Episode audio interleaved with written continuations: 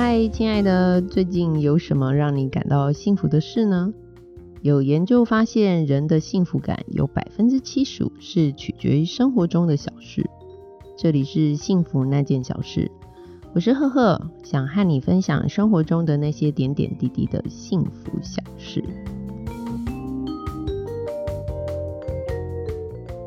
幸福那件小事这个频道，主要是和大家聊聊关于生活中各种身心灵的美好体验，以及人间各种微妙和美妙的关系。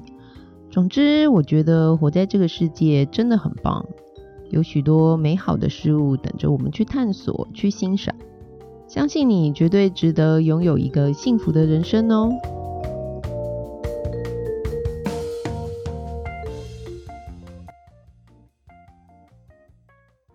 是赫赫。看标题就知道这一集要讨论的是最近超红的美剧《后羿弃兵》。这部戏已经出了一段时间，应该不少人看过了。网络上也有很多人在讨论剧情，还有人物性格、背景啊，以及他们的感情世界和女性议题，分析的都很棒。但是这一集我没有要讨论太多的剧情。反而是想讨论的是这个故事里和我们生活中有关联的一些观点。毕竟世界冠军还是少数，而且对大部分人来说，追求世界第一好像有一点遥远。但是即使是一般人，至少也都会希望自己能在所从事的这个领域当中脱颖而出吧。而且过程最好可以不要像女主角 Beth 这样子，又孤独，然后又痛苦的沉溺在这个酒精和药物当中。女主角 Beth 基本上她是一个天才，但是她也是人啊，她也有她的人性弱点。即便她是个孤儿，也会渴望有一个幸福快乐的人生。而且我觉得有意思的是，她身边的这些朋友，他们的人生其实反而更贴近我们大部分的人。所以我们就来看看这些人物有哪些的经历和体验是我们可以来去做借鉴和参考的。我一开始会被这部戏吸引，是因为女主角的造型。就是有一天我经过客厅，然后看到我先生在看这部片，我就被他的这个服装跟造型吸引了，真的是很好看。然后又因为职业病的关系，会很好奇，就是艺术总监他会怎么样诠释这个一九六零年代的软装布置的风格。然后整个看下来，我觉得真的不止故事的情节吸引人，从他的人物设定啊、选角啊、布景，还有他的运镜啊、灯光、音乐，还有服装这些，都有很多值得欣赏的细节。有时候看到一部好戏，真的是一大享受。里面集结了很多人的美学跟智慧。好，那这不是我们今天要讨论的。关于这部戏里的美学，有一些不错的介绍，我再把链接放在这个说明页上面。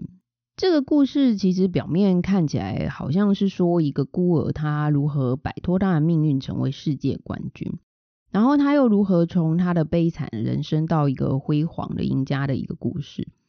但是戏如果只是这么简单的讲他如何过关斩将，其实就没有什么意思了。整个故事就像它的片名一样，《The Queen Gambit》这个在西洋棋里面的术语，它代表着就是先牺牲一些棋子，然后再去得到一个控制权的一个战术。同时，它也透露了这部戏还隐含着就是人生中的舍与得的一些哲理。这部戏基本上没有真正的男主角。但是除了女主角之外，其他的配角也是非常关键。即使只是配角，导演对于每个人物的设定其实也非常的鲜明，像是在我们身边活生生的人物一样。即便这是一个一九六零年代的故事，但是我觉得很多的人生议题到现在都还蛮值得我们讨论的。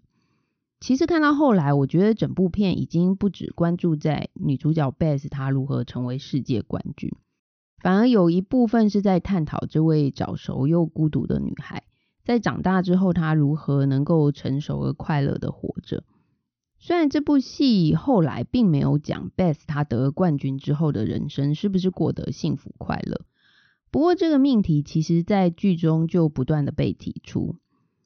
注意到这个观点，大概是从第三集开始，也就是当 Beth 他刚赢得人生第一次冠军的时候，嗯，生活杂志记者来到他的房间，访问他是怎么开始下棋。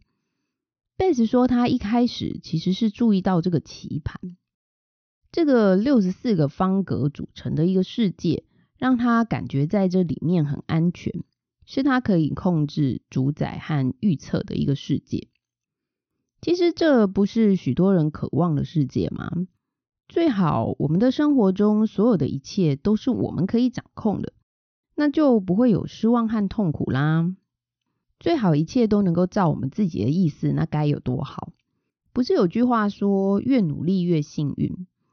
无论是世界冠军或是一般人，会这样的努力，有一部分也是因为渴望自己能够掌控的更多，让自己有更多的选择。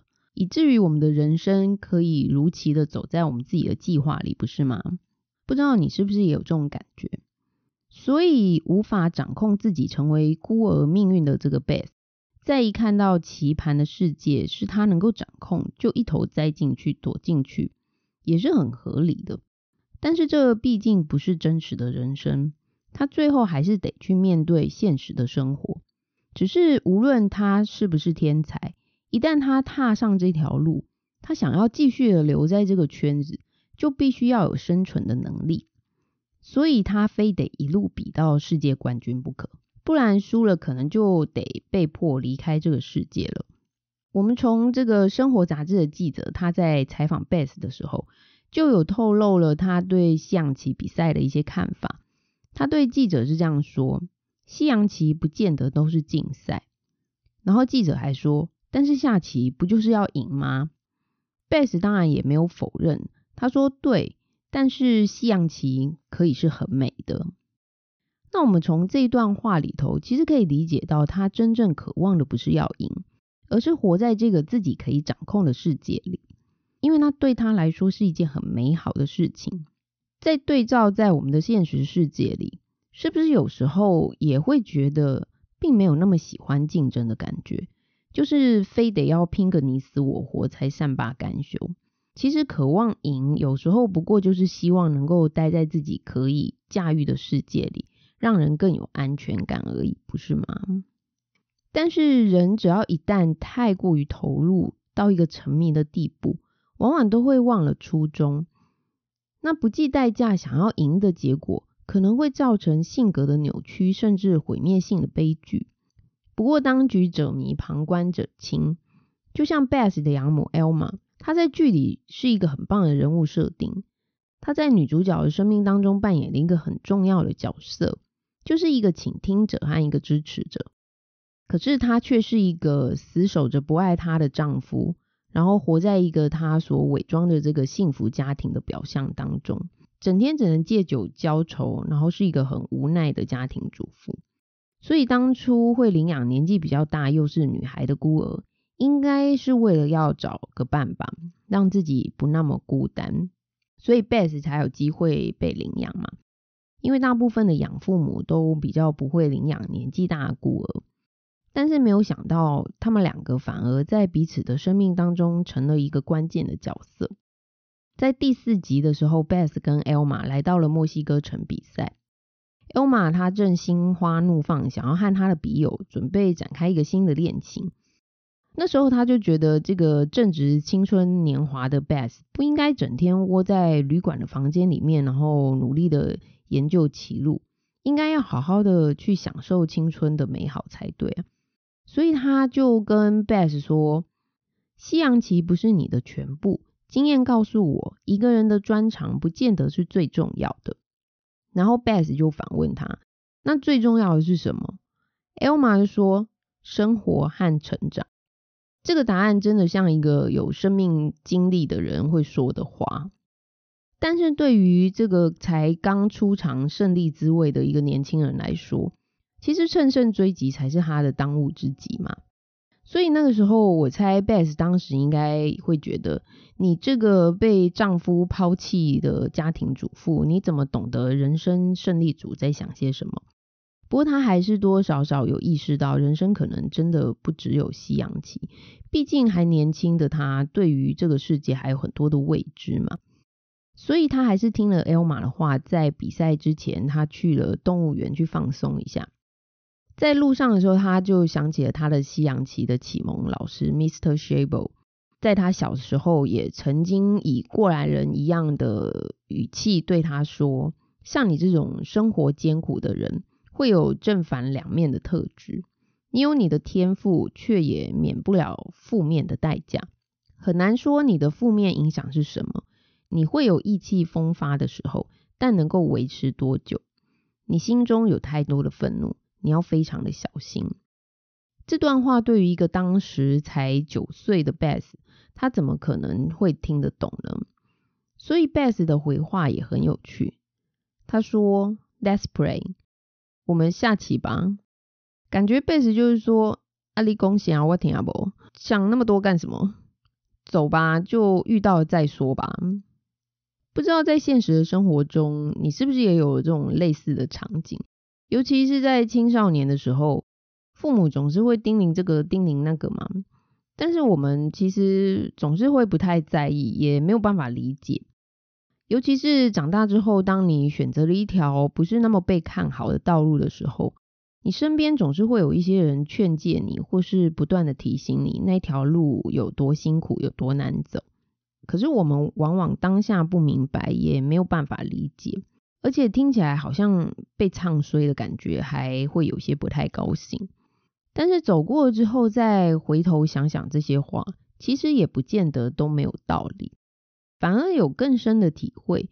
像以前在职场，有一些长辈都会说，兴趣不能当饭吃。现在其实真的也有蛮深的感触，兴趣不是不能当饭吃，只是没有人会为你的兴趣买单。除非你的兴趣成为专业，可以为他人服务，才能够当做一个职业嘛。但是也是走过之后，你才能够去体会当时为什么人家会这样说。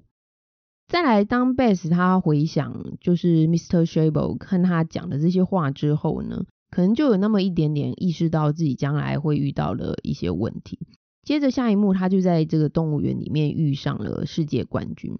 也是他最害怕的对手，苏联的棋手 Bogov。这个安排好像是在说明他突然理解到，原来世界冠军的人生真的不是只有下棋而已。他也要陪家人、陪小孩来动物园逛逛。或许这才开始让 Beth 去思考，就是赢了冠军之后，人生该怎么过？还有在棋盘之外的世界又是如何？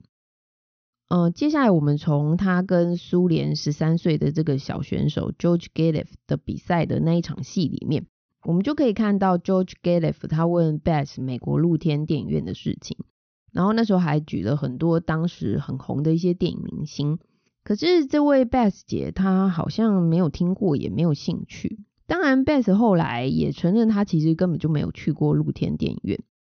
可见她的人生真的除了下棋之外就没有其他的乐趣了。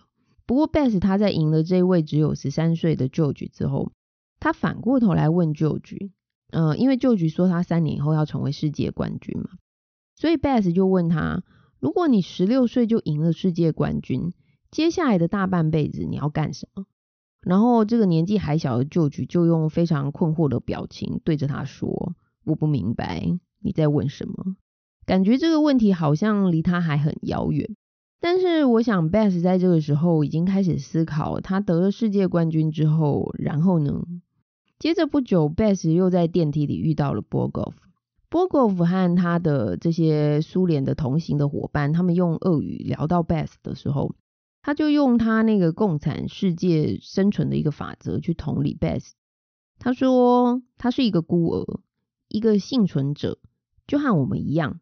输不是他的选项，否则他的人生还剩下什么？因为当时的苏俄还是共产国家，所以 Bogov 他会用这种思维去揣摩 Beth 的状态，其实也没有错。以前在共产国家的世界里，如果你可以为国争光，那就等于是全家安全和生存的保障。但是毕竟美国和苏联的环境还是很不一样啊。共产下面的集体思维和民主的个人主义还是有很大不同。在美国的自由度还是比苏联高很多。Beth 他是生存在自由的美国嘛，所以他的人生其实还有很多的选择。赢真的是他人生唯一的选择吗？我想他应该在这条道路上也很迷惘。导演在诠释冠军者的一个心路历程，其实真的还蛮立体的，而且这不只是一个冠军者或者是天才才有的感受，那些许多还在过程中奋斗的人也会有同样的心境。不过回过头来，毕竟世界冠军是少数，坚持走到最后的人也不多。其实大部分正常的人是怎么在过生活的呢？我们从 Beth 的几个朋友可以看到一些人生的样板，像 Beth 他在超市遇到他的高中女同学，在高中毕业之后就结婚生子，感觉好像就是提早了拥有了幸福的人生。原本在学校的时候还嘲笑 Beth 他的穿着，或是他会去那种很平价的超市等等。现在反而他羡慕 Beth 他能够到处旅行、到处比赛的一个精彩的人生。那我们再反观这位女同学，结了婚之后，她也是到这个平价超市买东西，而且她的购物袋里面还装了一堆酒，好像暗示就算你提早走入婚姻，感觉好像拥有家庭幸福，可是却没有了自己人生的那一种苦闷。这种生活例子在我们周遭也是蛮常见的，但是没有不好，就是每个人的选择而已。然后我们再看看这个肯塔基州的这个州冠军 Harry，他和 Beth 同居交往了一段时间。Harry 观察了 Beth 的生活模式，然后也曾经在床上被 Beth 冷落过，所以他很有感触，也同样对 Beth 说。我觉得人生不是只有夕阳旗。然后他还引用了法国启蒙思想家狄德罗说的：“为了虚荣心不惜把自己逼疯，真是愚蠢极了。”当然，听在 Beth 的耳里很不以为然。我想会对 Beth 说这些话的 Harry，应该是早已把自己的人生目标重新检视一遍了吧？很清楚现阶段的自己要的是什么。所以他把所有的棋艺都教会给 Beth 之后，准备打包要离开的时候，就跟 Beth 说出了他心里的话。他说他应该要回学校读书，并且成为一个电子工程师，而不是西洋棋的宅男。他还感谢 Beth 让他理解到，他其实并不爱西洋棋，他并不想要沉迷于赢家的这个执着当中。我想是因为 Beth 这样的过生活方式并不是他想要的，而且临走前他还送给了 Beth 一本二十二岁就退休，还得了妄想症又英年早逝的这个棋王的自传，暗示 Beth 他的人生如果过度的沉迷，也会跟这个棋王一样。这实在是一个还蛮强烈的观点。之后我们当然也看到了 Beth 他除了下棋之外，人生也没有其他的目标。然后沉迷在酒精当中，迷失了他自己。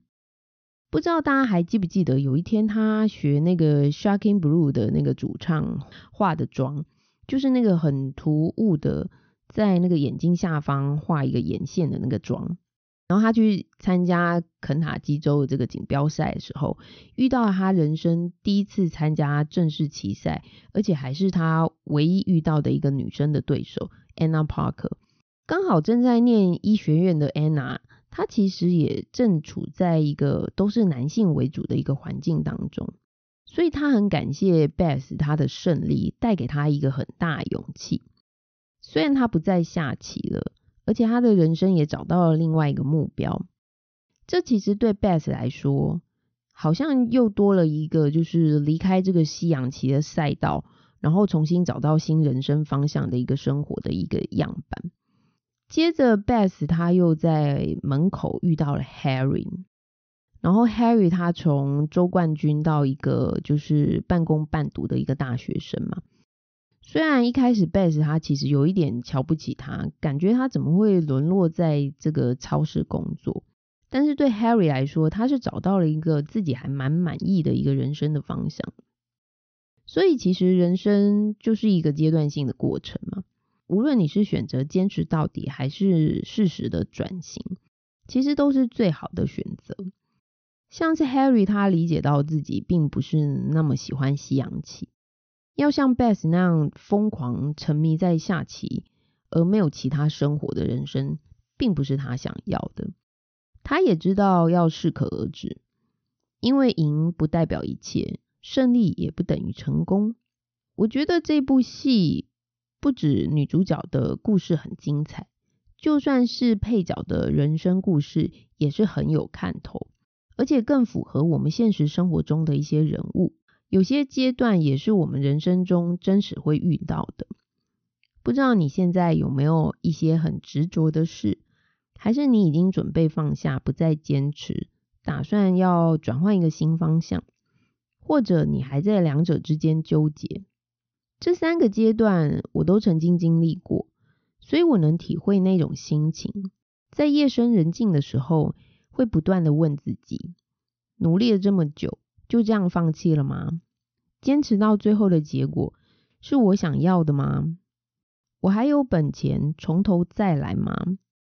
无论你是处在一个什么样的环境下挣扎，一定要仔细的聆听你自己内在的声音，因为只有你能够说服得了你自己，也只有你最了解你自己。最重要的是，只有你能为你所有的决定负责任。人生是一个体验生命的过程，大部分人不敢去尝试，害怕失败，但也有人是抱着一定要赢的心态去做一件事。可是有可能在这个过程当中，发现了其实走到终点的代价并不是自己能够承受的，而在中途放弃了，或者是转弯，甚至回到了原点。但是这又有什么关系呢？至少体验了不一样的人生风景啊！不管剧中回去当学生的 Harry 也好，或者是 Anna，他们的人生多了一段新的故事。虽然不是成为冠军，但是在那里遇见了冠军，也给他们人生新的启发。就像 Hannah 对 Beth 说的一样：“你的前途无量，对我来说意义重大。成功者有成功者的课题，就算没有成功。”但你的经验绝对能够成为你成长的养分。